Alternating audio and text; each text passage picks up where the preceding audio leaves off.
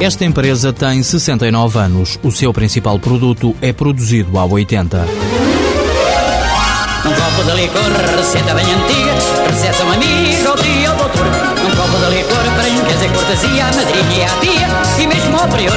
Num copo de licor, que não vai fazer mal, à cura doçura, o gosto da ternura. Licor beirão, licor de Portugal. Muitos conhecem o licor beirão, mas nem todos sabem que ele é feito na Lausanne pela J. Carranca Redondo, uma empresa familiar atualmente gerida por José Redondo, filho do fundador. Passado poucos dias de ter comprado a fábrica, eh, chegou a pedir dinheiro emprestado para fazer, mandar fazer os primeiros cartazes em papel eh, que andou a fixar ele próprio, que afixava aos fins de semana aí pelo país. A aposta na publicidade sempre foi um desígnio da empresa. O licor Beirão já recebeu vários prémios de eficácia publicitária.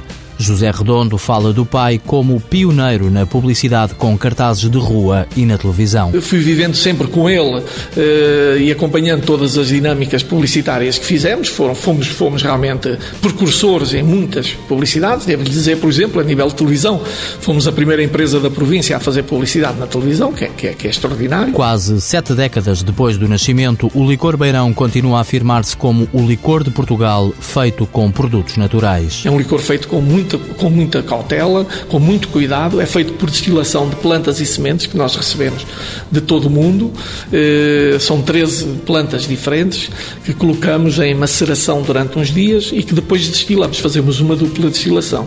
É desse produto da destilação que sai um alcoolato que depois é misturado normalmente como qualquer licor, com água, álcool e açúcar. Por ano são produzidos 4 milhões de garrafas na fábrica da Lausanne. O licor, a maior parte da produção é vendida cá no país e exportamos para cerca de 40 países mas sabemos que ele está uh, colocado em mais de 80 países, através de revendedores nossos que, que o mandam para sítios como o Afeganistão, como Timor, etc. O crescimento anual é de 7%. A empresa diz que não ambiciona crescer desmesuradamente para não sacrificar a qualidade do produto e também porque há coisas que as máquinas ainda não fazem.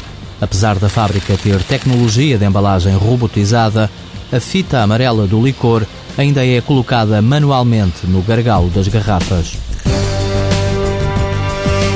J. Carranca Redondo Limitada, empresa familiar criada em 1940 Três sócios, todos irmãos, 22 trabalhadores. Volume de exportações 8%. Faturação em 2008, 18 milhões de euros.